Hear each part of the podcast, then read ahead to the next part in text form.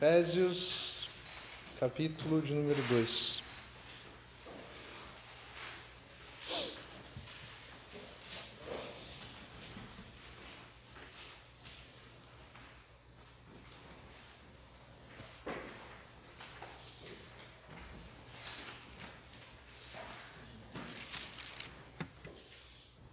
Amém? Amém.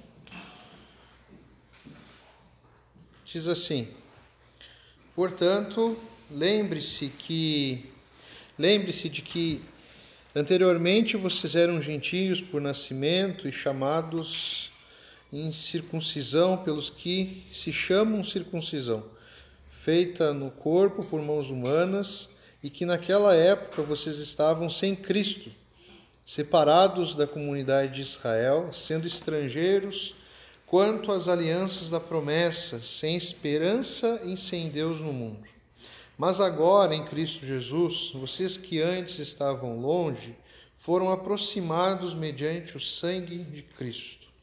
Pois Ele é a nossa paz, o qual de ambos fez um e destruiu a barreira, o muro de inimizade, anulando em seu corpo a lei dos mandamentos expressa em ordenanças o objetivo dele era criar em si mesmo, dos dois, um novo homem, fazendo a paz e reconciliar com Deus os dois em um corpo por meio da cruz, pela qual ele destruiu a inimizade. Ele veio e anunciou paz a vocês que estavam longe e paz aos que estavam perto. Pois por meio dele, tanto nós como vocês temos acesso ao Pai por um só Espírito. Portanto, vocês já não são estrangeiros nem forasteiros, mas concidadãos dos santos e membros da família de Deus, edificados sobre o fundamento dos apóstolos e dos profetas, tendo Jesus Cristo como pedra angular, no qual todo o edifício é ajustado e cresce para tornar-se um santuário santo no Senhor. Nele vocês também estão sendo edificados juntos para se tornarem morada de Deus por seu Espírito. Amém? Amém. Vamos orar? Obrigado, Pai amado, por esse dia. Obrigado, Deus, pela oportunidade que Tu nos dá, ó Deus, de estarmos aqui, de Te louvarmos, ó Pai. Receba, ó Deus, a nossa adoração, o nosso louvor. Continue, ó Deus, a falar aos nossos corações, às nossas mentes, como Tu já tens falado, ó Pai, através dos cânticos, através das canções, da oração, e que tu possa, Deus, estar ah, falando aos nossos corações que nós possamos, ó Deus, não só aprender um pouco de conhecimento, ó Pai, mas sim, ó Deus, eh, colocarmos isso em prática nas nossas vidas, ó Pai. Que possa ser verdade, que possa ser algo transformador para nós, ó Pai. Em nome de Jesus que nós oramos. Amém. Bem. Nós ainda vamos falar um pouco sobre família, mas nós vamos falar sobre outra família, que é a igreja. Ah, como vocês já sabem, a Bíblia fala a respeito de duas analogias quando ela fala a respeito de igreja. Ela compara, a gente vê aqui, por exemplo, Paulo comparando a igreja a uma família e a gente vê também Paulo comparando a igreja a um corpo. Hoje nós vamos falar sobre isso, sobre a igreja sendo uma família. E é difícil hoje, porque a igreja tem esquecido do que é ser igreja. E quando eu falo a igreja tem esquecido de como ser igreja, que nós estamos muito longe muito longe mesmo da igreja ideal. Se você lê Atos dos Apóstolos, o livro de Atos mostra ali o início da igreja. A cada linha que você vai lendo ali em Atos, depois você lê em casa, você vai ver o que eu estou dizendo. A cada linha, a cada episódio narrado ali, a cada, a cada texto que você vai vendo como era a igreja, como a igreja agia, como a igreja se relacionava. É como se fosse um tapa atrás de outro tapa na nossa face. É muito fácil para nós falarmos que sim, as igrejas estão muito longe do que elas deveriam ser. É muito fácil a gente olhar para fora e falar isso. Olhar para as outras igrejas, porque a gente tem uma facilidade de ver os erros e os defeitos nos outros. Mas nós temos que ver também os nossos defeitos, as nossas falhas, e que não é só as outras igrejas que estão longe. Nós também podemos estar muito longe. Eu digo para vocês, eu amo a nossa igreja aqui. Eu amo esse lugar, amo vocês. Mas, gente, a gente está muito longe. Ainda temos uma, uma longa caminhada. Porque nós esquecemos o que é ser igreja e nós estamos falando de família, se você for reparar, nós somos comparados a uma família. E as nossas famílias esqueceram do que é ser família. Então, uma coisa vai acarretar a outra. Um problema numa vai acarretar o problema na outra. Se nós esquecemos como é ser família dentro de casa, então é lógico que dentro da igreja nós também não sabemos mais o que é ser família. E quando nós vemos a palavra de Deus, quando nós vemos Jesus falando a respeito da família, Paulo aqui aos Efésios falando a respeito da família, é muito forte. Assim como na nossa família nós somos unidos pelo sangue, nós nos relacionamos porque nós temos o mesmo sangue, né? Isso que nos liga como família. Assim também nós fazemos parte da família de Cristo por meio do sangue de Jesus. O sangue de Jesus forma em nós um vínculo, forma em nós um algo que Paulo vai falar aqui como família de Deus. É graças ao sangue de Jesus que nós somos reconciliados por Deus com Deus, como o texto fala aqui. O texto dos Efésios aqui vai falar que sem a cruz, sem Jesus, nós estávamos perdidos, nós não tínhamos destino, nós não tínhamos povo, nós estávamos brigados, éramos inimigos de Deus, mas graças a Jesus Cristo, que antes nós estávamos longe, que nem diz ali o verso número 3, nós fomos aproximados mediante o sangue de Jesus. O sangue de, de Jesus cria em nós o que Paulo vai falar ali para baixo, um, um novo povo, uma nova nação. Nós somos agora uma família, e uma família não de qualquer pessoa, de qualquer lugar. Uma família de Deus. Lá no verso número 19, ele vai dizer: Agora vocês não são mais estrangeiros vocês não são forasteiros, vocês são cidadãos, cidadãos dos santos e membros da família de Deus. Igrejas é muito profundo. É muito profundo. Infelizmente, a, a, igreja tem esquecido o que é ser igreja. E às vezes nós vamos falando algumas coisas, é muito normal, eu falo isso, vocês falam também. Às vezes a gente tem algumas expressões que só ajudam a estragar o conceito do que, do que significa igreja. Por exemplo, nós falamos, ah, eu vou na igreja. Nós substituímos, né? Isso aqui é um templo, isso aqui é um ambiente de culto, isso aqui é, uma, é um prédio. Mas aí nós colocamos na nossa cabeça que nós vamos à igreja. Por exemplo, muitas pessoas tiveram muita dificuldade agora na pandemia, porque as igrejas fecharam, os templos fecharam.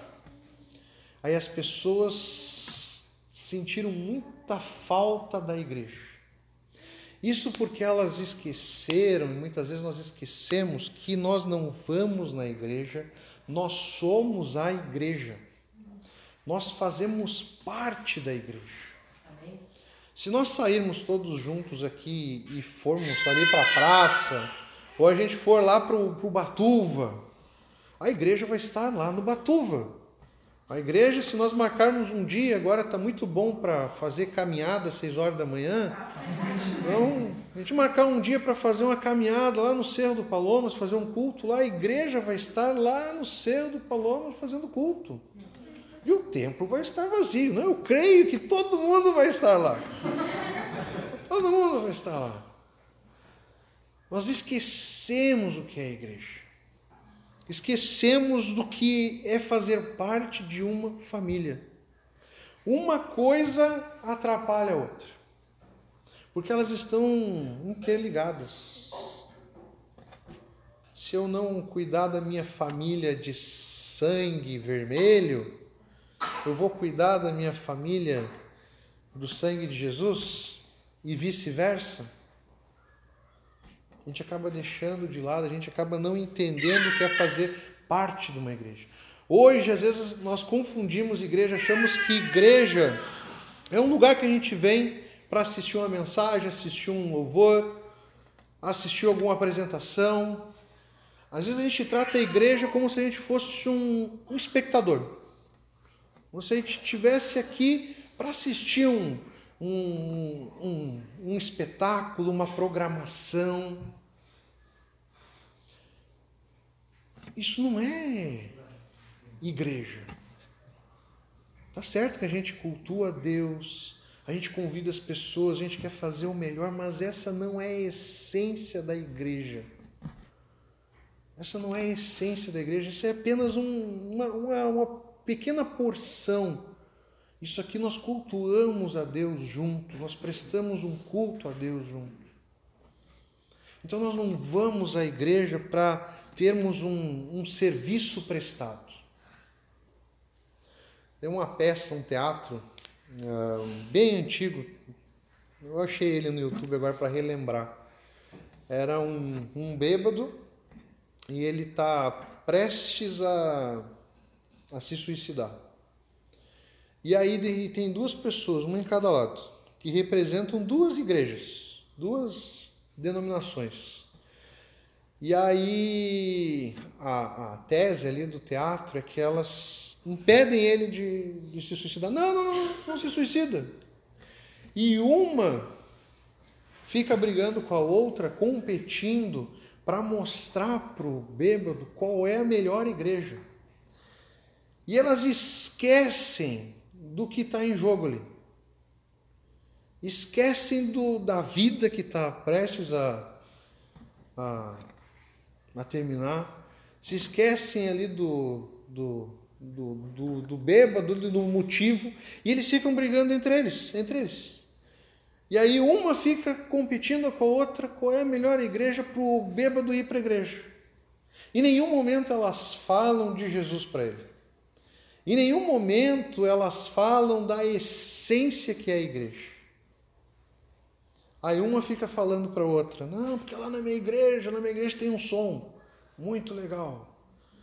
Lá na minha igreja você não precisa nem na igreja, você pode ficar na internet. Aí uma fica contando vantagem para outra. Aí a outra fala: Não, na minha igreja o pastor é muito poderoso.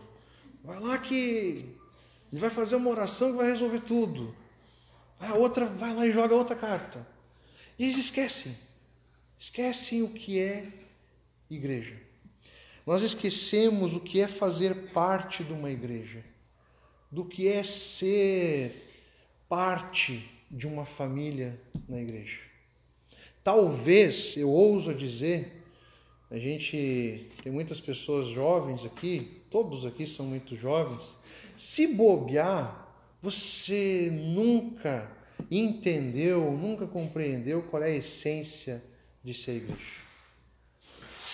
Talvez você sempre viu a igreja como um lugar, como um ambiente onde você vai, ouve algo e você volta para casa. Talvez você nunca entendeu o que significa essa analogia que Jesus fala, que Paulo fala, da igreja ser uma família. E essa igreja é tão importante que o próprio Jesus, quando os irmãos de Jesus, lá em Marcos capítulo 13, vão procurar por ele, Jesus está lá com, com os discípulos, Jesus está lá com as pessoas que estão assentadas ao seu redor. E aí a mãe e os irmãos de Jesus falam assim: ó, avisa Jesus lá, chama Jesus, diz para ele que a mãe dele e os irmãos dele estão aqui. E aí vai alguém dar o recado para Jesus, Jesus fala: Olha, aqui estão a minha mãe, aqui estão os meus irmãos. Jesus mostra que para ele, a família dele, eram as pessoas que faziam a vontade de Deus. Era a igreja, ainda não tinha ainda esse formato de igreja que nós temos hoje, mas Jesus também tá falando aqui, essa é a minha, igreja, é a minha família. A minha família é a igreja, as pessoas que fazem a vontade de Deus. É forte talvez para você, você possa, você pode ter uma relação muito forte com a sua família de sangue, mas é muito forte o que eu vou te dizer, mas talvez você não veja todos os seus familiares no céu. Mas a igreja de Jesus você vai ver. Aqueles que foram ah, unidos pelo sangue de Jesus, aqueles que creram em Jesus, vão estar conosco para todo sempre.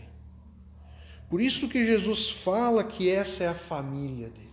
Aqueles que fazem a vontade de Deus.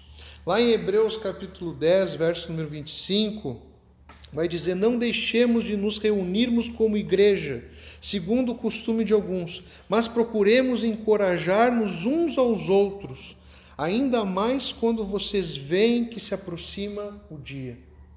Hebreus fala que nós não devemos deixar de nos reunirmos como igreja, e desde aquela época já haviam pessoas que estavam desigrejadas, por assim dizer.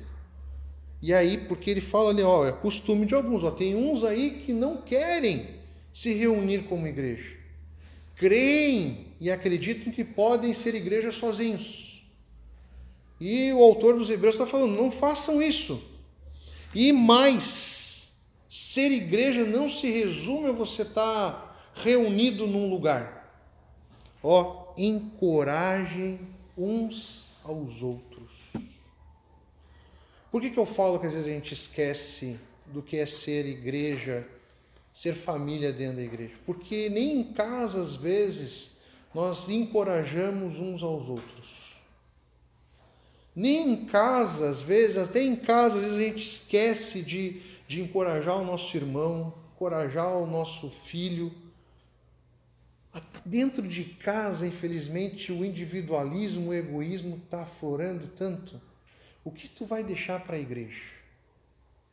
Qual foi a última vez que você não só se reuniu com o seu irmão aqui, a sua irmã, mas você encorajou ele? Ó, sei que está difícil, irmão.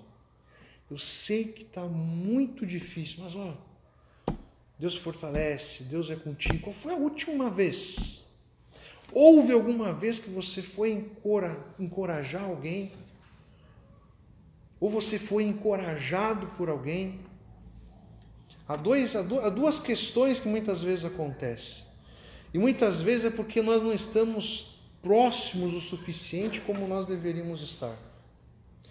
Próximos o suficiente para saber quem precisa ser encorajado e próximo o suficiente para dizer para o nosso irmão, para a nossa irmã, que precisamos ser encorajados, que estamos passando por dificuldade e problemas.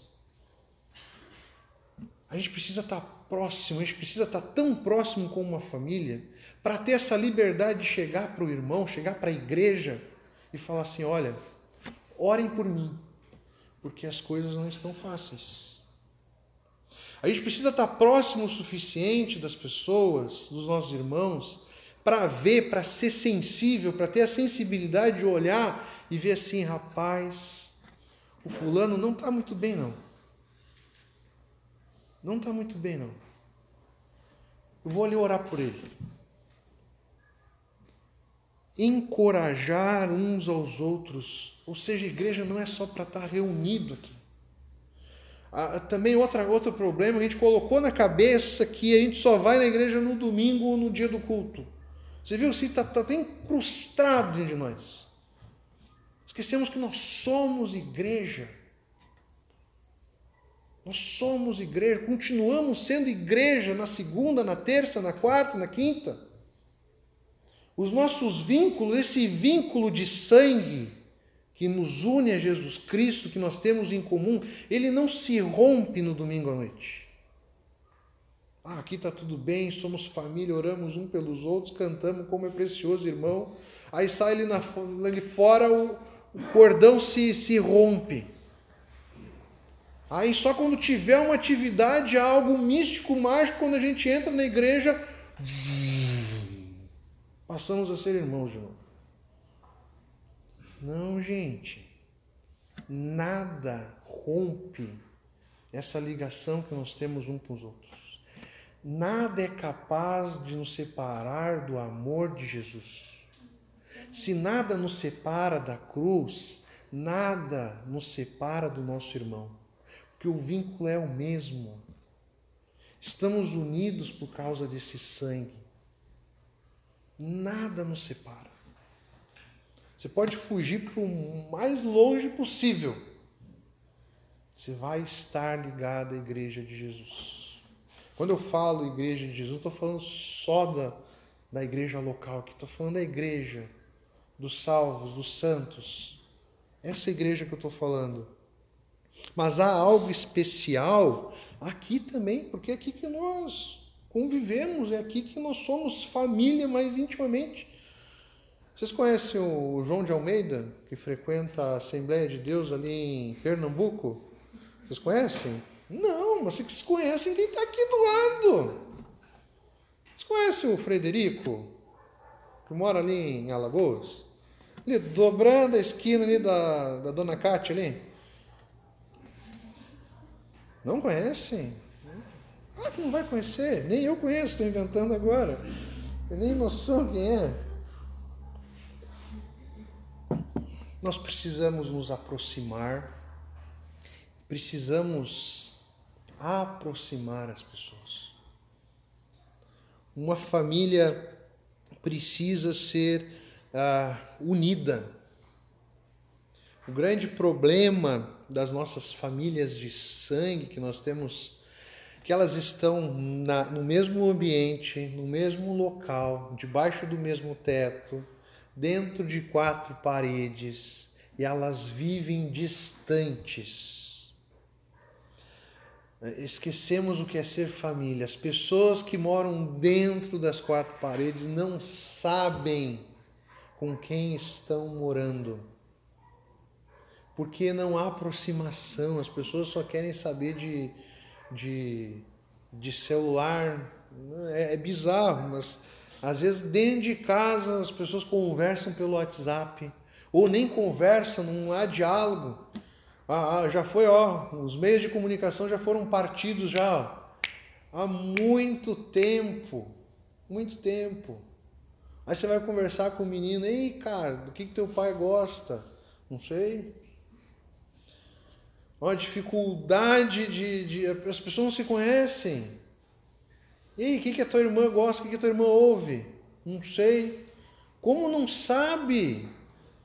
Eu não sei, eu não falo com ela. Ela tá, tem o mundo dela, eu tenho o meu mundo. Isso é, isso é muito real, gente.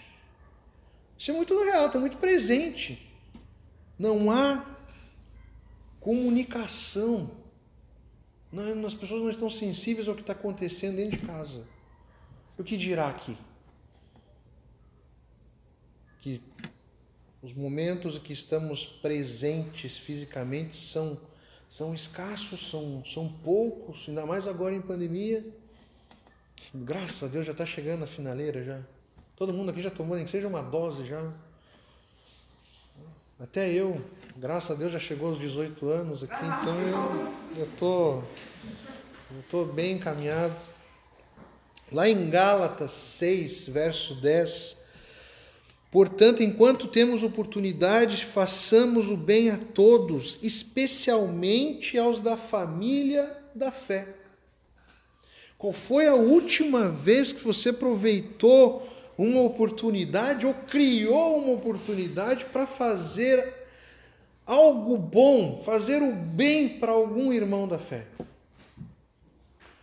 A começar pelas nossas orações, que somos muitas vezes egoístas nas nossas orações. Só oramos por nós. Ah, Deus, cuida disso para mim. Ah, Deus, me dá isso. Ah, Deus, eu estou passando por isso. Ah, Deus, eu isso, eu isso, eu isso, eu isso, eu isso, eu isso. Às vezes nas nossas orações, nós... qual foi a última vez que você orou por alguém aqui da igreja? Por algum irmão?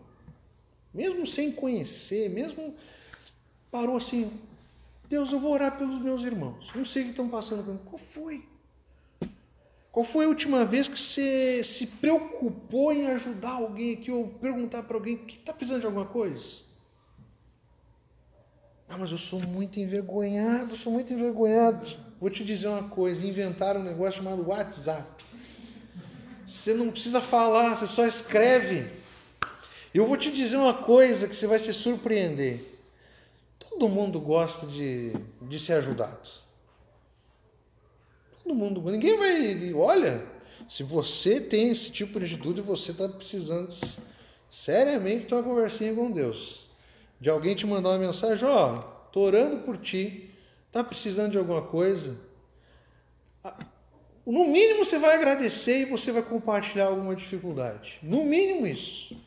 Duvido que você vai ser uma pessoa muito mal criada e de muito mal com a vida para responder assim: o que, que tu quer saber da minha vida? Hein, tá tudo bem em casa, deixa quieto. Você não duvido, né? Você vai ser assim.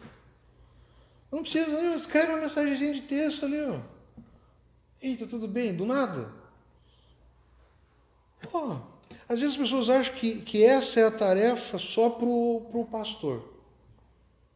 Eu sempre jogo para cima do pastor. Sempre joga o pastor. Não, o pastor que tem que procurar, o pastor que tem que ficar sabendo, o pastor que tem que orar. É tudo pastor. Vou falar uma coisa para vocês. Eu creio que, que a nossa igreja vai, vai crescer. Vai crescer. Eu não, não vou dar conta. Eu já não dou conta hoje. Eu não dou conta hoje. O mesmo Deus que habita em mim habita em você.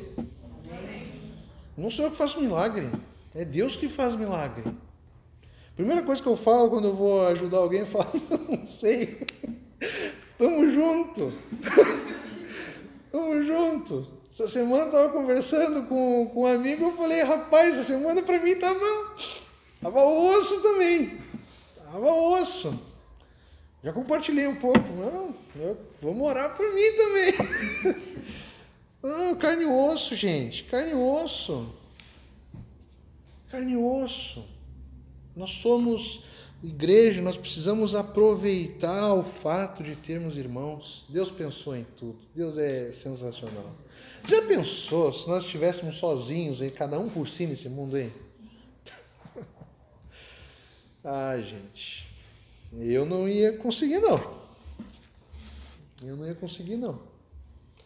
Eu talvez alguns aqui eu sei que já passaram por isso. Ah, eu, eu tive uma experiência muito forte quando eu fui morar em outro estado, longe dos meus amigos, longe da minha igreja. Ah, e no primeiro ano que eu estive lá no, no Rio, no seminário, eu tive uma igreja ali no seminário. Mas eu ainda não estava frequentando uma igreja. Eu não estava visitando igreja, conhecendo igrejas.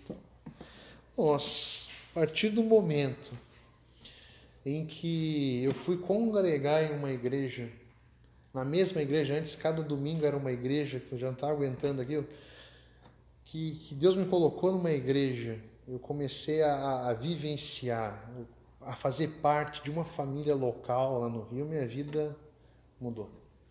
E o, o mais sensacional é que assim que não tem como explicar. Ah, eu lembro que no primeiro dia que eu fui para a PIB do governador lá no Rio, primeiro dia me encaminharam para uma, uma família que era de um seminarista da igreja também. Fazia seminário, era meu colega, eu nem sabia. Fui, fui saber que ele ia naquela igreja lá, não sabia que ele era lá. E aí eu fui para casa dele, sem conhecer, eu não, não tinha muito contato com ele, era só aquele colega de oi, tchau na turma.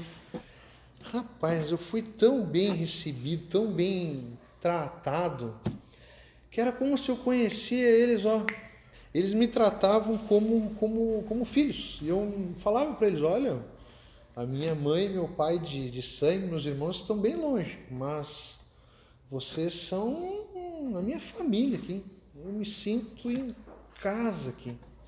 Vocês terem noção, eu me senti tão em casa que no primeiro dia eu já estava botando os pés em cima do, do sofá.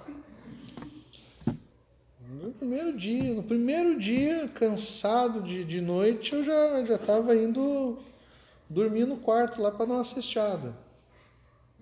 E ó, fiquei lá todo o tempo lá no seminário. Eu fui cuidado ali, eu fui amado por, por aquela família.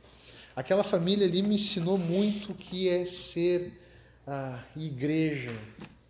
Eles eram muito uh, amorosos, eles tinham o, o dom assim para hospedar, para cuidar, para receber. Que tinha outras outros seminaristas, outras tinha umas meninas que estudavam lá também que também direto estavam lá. Então isso foi muito forte, foi muito importante para mim. A igreja lá também o fato de ser família, o fato de você se sentir bem, de você compartilhar os problemas, de você compartilhar a, a, as vitórias, compartilhar as conquistas, isso é muito bom. Muitas vezes nós sempre estamos esperando algo. Muitos problemas que nós temos em casa é porque nós sempre esperamos o outro agir. Nós nunca queremos fazer algo. Então, às vezes há um problema em casa, ah, sei lá, brigaram por causa de um, de, um, de um copo que quebrou, de uma toalha em cima da cama, ou uma palavra maldita. E, e, não há comunicação, não há. Sempre você fica esperando que o outro faça algo. Você nunca quer ter atitude. Às vezes a gente sempre espera do outro. Esse é um grande problema que tem em casa. Ninguém quer dar o braço a torcer, Ninguém quer reconhecer o seu problema, o seu erro. Ninguém quer fazer algo para que aquela realidade, aquela situação mude. A gente sempre espera que o outro tenha uma atitude. E na igreja, a verdadeira igreja de Jesus é o contrário. Efésios 4, 29 vai dizer: Nenhuma palavra torpe saia da boca de vocês, mas apenas que for útil para edificar os outros, conforme a necessidade, para que conceda graça aos que ouvem. Nós, nós temos que, antes de esperar algo, se é que nós devemos esperar algo, nós temos que ver aquilo que nós temos para oferecer. Tanto em casa, quanto aqui na igreja. Porque se vocês reclamam da igreja, você está reclamando de quem? De você mesmo, você é a igreja. Deus deu dons para cada um de nós. Deus deu características para cada um de nós. Para que juntos nós possamos ser instrumento de Deus uns na vida dos outros. O dom que Deus te deu não foi dado a você para você guardar na gavetinha, para você usar em benefício próprio, não. Por isso que o mandamento de Deus é amar a Deus e amar ao próximo. Nós, como igreja e como família, nós temos que estar dispostos a edificar os nossos irmãos, edificar um ao outro. Você com certeza tem algo de Deus para oferecer para o seu irmão. Deus te deu características para isso. Você vai ver na igreja pessoas totalmente diferentes. Graças a Deus por isso. Pessoas totalmente diferentes. É raro você achar uma pessoa igual. Parecida até você acha, mas igual você não vai achar. Aqui em Efésios fala do cuidado que nós temos que ter com a nossa boca desde as nossas palavras até as nossas atitudes, tudo aquilo que nós formos falar, tudo aquilo que nós formos fazer, o objetivo tem que ser um só: edificar a vida do nosso irmão. Se não for com esse intuito, fica quieto, para não falar bobagem. ou para não falar algo que vá machucar, que vá prejudicar a vida do teu irmão. Esse ensinamento é tanto para casa quanto para a igreja. Quantos problemas nós evitaríamos dentro de casa e também dentro da igreja se nós soubéssemos usar a boca? Quem nunca se arrependeu, né? Por que, que eu fui abrir a minha boca? Aí depois vai vindo o juízo, né? Desnecessário. Para quê? Que a gente possa saber usar e usar para edificar a vida do nosso irmão.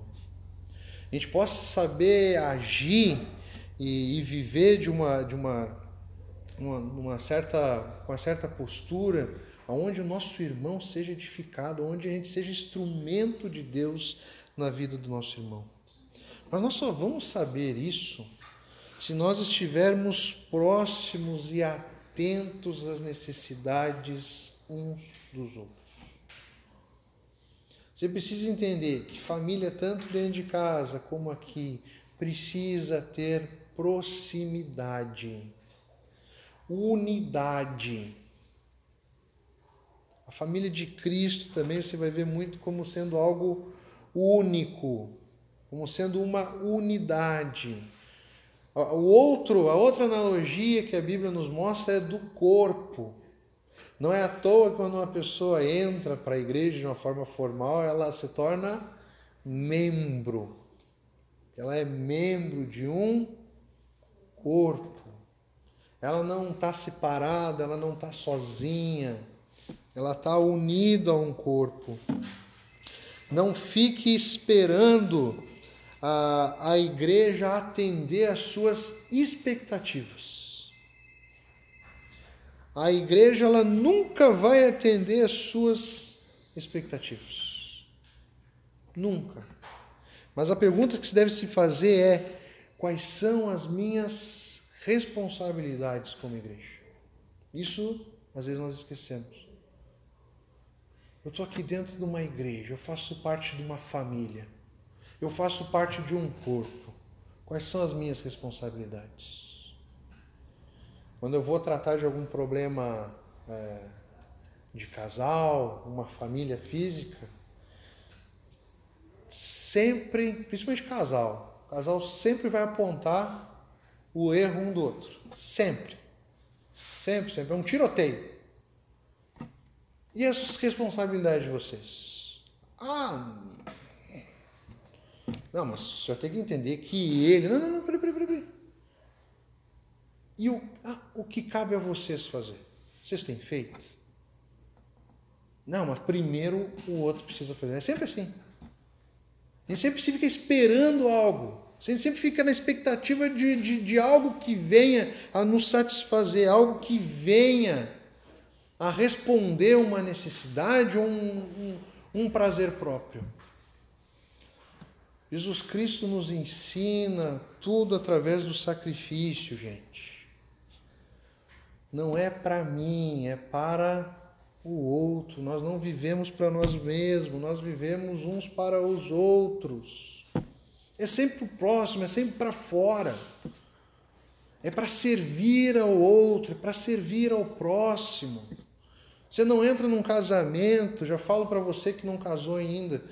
Você não entra num casamento para satisfazer as suas necessidades. Você entra num casamento para servir o outro. Se você entrar num casamento preocupado e que e com a expectativa de ter as suas necessidades saciadas, seus prazeres saciados, ó, já vou te dizer o que vai acontecer. O casamento vai terminar. Porque o outro nunca vai ser o suficiente para satisfazer as suas necessidades. Porque você já está entrando errado, esperando algo que nunca vai acontecer. Mesma coisa em casa, mesma coisa aqui. O que eu tenho a oferecer? O que Deus me deu para compartilhar? Por isso que a gente fala muito em compartilhar aqui. Deus te deu algo para ser compartilhado. Falei para vocês que Atos, a igreja de Atos é um, é um tapa na cara. Tudo eles tinham em comum. Tudo eles tinham em comum. A gente está muito longe disso. A gente foi tão corrompido pelo pecado, por essa sociedade que a gente está muito longe. A gente chega a olhar ali para o texto de Atos ali e achar assim, rapaz, às vezes beira uma utopia, parece. Porque a gente está tão longe, não que não seja possível. Porque se está escrito, se o chamado de Deus para nós como igreja é ser uma família, é ser um corpo, é porque é possível. Mas infelizmente, às vezes a gente está tão longe que a gente olha ali e fala, rapaz, tudo era incomum, os problemas eram incomum, tudo era incomum. 1 Coríntios 12, versículo 26 vai dizer: Quando um membro sofre, todos os outros sofrem com ele. Quando um membro é honrado, todos os outros se alegram com ele. Já usei esse exemplo várias vezes, mas você vai entender o que eu estou dizendo. Quem nunca bateu um minguinho no escuro, num móvel, numa cadeira, numa mesa, ou naquele negócio que a gente chama de centro, sei lá, na mesinha, aquela que fica na sala, às vezes. Já bateram um minguinho com força? Eu não sei qual é a expressão que vocês fazem, a minha é de muita dor. De muita dor. Parece que eu estou morrendo. Eu sou muito fraco, sou muito escandaloso. Entendeu? Às vezes, que Deus me perdoe, às vezes sai até umas palavras né, bem feias da nossa boca. Né? Às vezes a gente fala até um, uns palavrão, ou não fala, mas pensa. Né? É, às vezes eu saio batendo nas coisas, a gente chega com a raiva. E todo o corpo parece que, que sofre e fica olhando para o minguinho. Aí você vai olhar o minguinho, o minguinho está latejando, está vermelho. Eu cheguei, a, eu cheguei a sentir a dor aqui. Sentir a dor. A tua mente dói, o coração dói, parece que tudo dói, fica assim.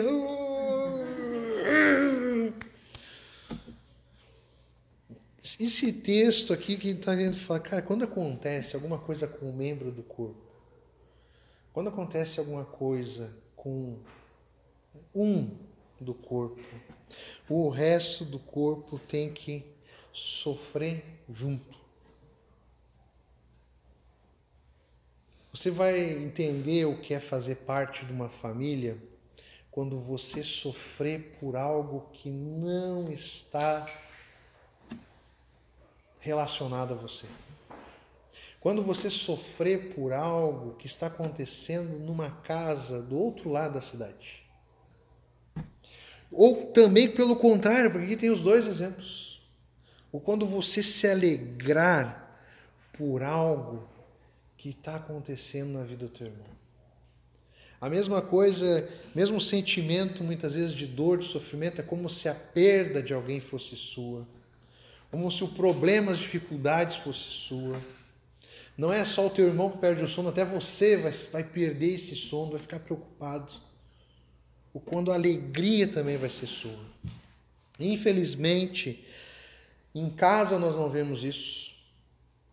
Das pessoas sofrerem as perdas umas das outras, porque está tão dividido os nossos lares, está tão afastado que a gente não sabe nem o que está acontecendo na vida um do outro muito menos sofrer junto, chorar junto. E se alegrar então. Às vezes nós não queremos nos alegrar com a vitória do nosso irmão. A gente, em vez de se alegrar e ficar contente, a gente fica ali tomado muitas vezes pela inveja, tomado muitas vezes pela, pelos ciúmes. E às vezes a gente fica até questionando Deus, não, por que, que acontece isso com ele, não acontece comigo? Em vez de estar lá ó, comemorando, alegre, orando para que teu irmão possa ter conquistas, possa ter vitórias. A gente fica ali. Falta isso em casa, muitas vezes falta isso aqui, ó, dentro da igreja. Qual foi a última vez? Alguma vez você já chorou pelo seu irmão? Já sentiu tanta dor como se a faca estivesse entrando no teu peito? E as alegrias? Você tem festejado? Você tem comemorado? Ah, eu gosto muito de Olimpíada. Adoro Olimpíada. Até eu estava falando ali, quando eu estava vindo com o Rafa, eu falei para ele: o meu lamento é que essas Olimpíadas estão sendo de madrugada. Hum, vou ficar madrugada olhando, não dá mais. Seis e meia, minha gordinha já está chorando. Não dá, não dá. Nossa, mas é muito bom a Olimpíada. Aí tem alguns, eu gosto da Olimpíada, das histórias que a gente vê na Olimpíada. Aí uma foi bem legal. Foi do. Ficou famoso aqui no Brasil o peruano comemorando a medalha do skatista brasileiro. Parecia que o peruano tinha ganhado a medalha. A felicidade, a alegria exposta no rosto dele. Uma felicidade, uma felicidade, uma felicidade. Quando é que nós nos alegramos de tal maneira que como se fosse nossa vitória? Isso é raro no esporte, gente. É raro porque ninguém quer dividir a, a glória, todo mundo quer a vitória, todo mundo quer a medalha, todo mundo quer a coroa, todo mundo quer a fama. Outra história que eu achei muito legal foi agora, faz muito. Teve um empate entre um italiano e um cara lá do Catar, que eu não sei como é que fala, se é catarense, catariano, cartesiano. Lá é um cara do Catar. Ah, eles empataram na medalha de ouro no salto em altura. Empataram. Aí tinha algumas, algumas possíveis, alguns possíveis desfechos. Aí foi lá o árbitro lá, chamou eles, falou assim: é o seguinte, ou vocês duelam até a morte, e assim até sair um vencedor, nem que para isso, porque eles não estavam conseguindo pular mais alto, eles chegaram já no limite. Nem que para isso fosse reduzido ali a altura ah, que eles fossem pular, ou ali mesmo eles apertavam as mãos ali e reconheciam a vitória dos dois. Os dois iam dividir o, o, o ouro. Cara, muito legal ver atitudes dos dois. Não, não, não, é ouro, é ouro, nós dois, nós dois. Aí se abraçam, saem comemorando.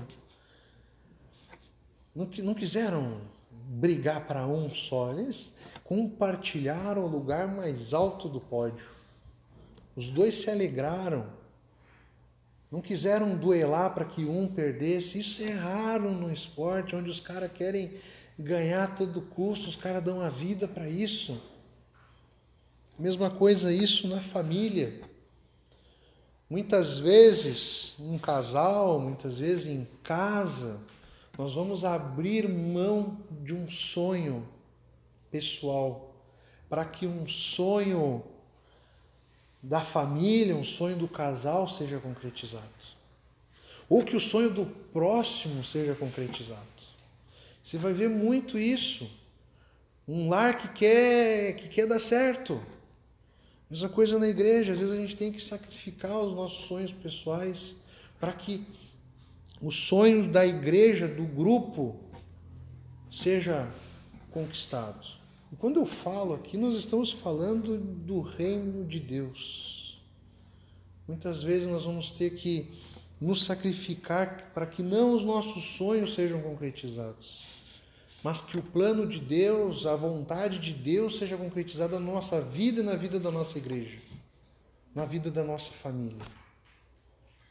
A gente precisa aprender a, a, a comemorar as alegrias, a gente precisa repartir as coisas boas e a gente precisa estar ali, ó, atento às necessidades uns dos outros. Depois em casa, dá uma lida em Atos. Veja aí como é que era a igreja.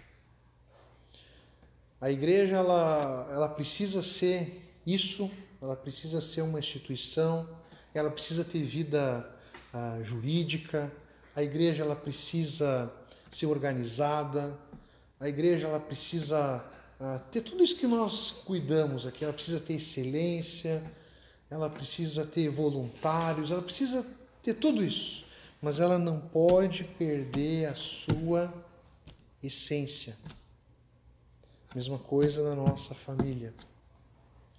Existem essências que estão sendo deixadas pelo caminho. Estamos nos transformando em qualquer outra coisa, menos aquilo que Deus criou. A gente precisa voltar a lutar pela família que Cristo, que Deus criou como um exemplo para nós. E nós precisamos voltar a ser a igreja que Jesus Cristo instituiu aqui. E eu vou falar para vocês a essência de ser família é tudo isso aqui que a gente falou.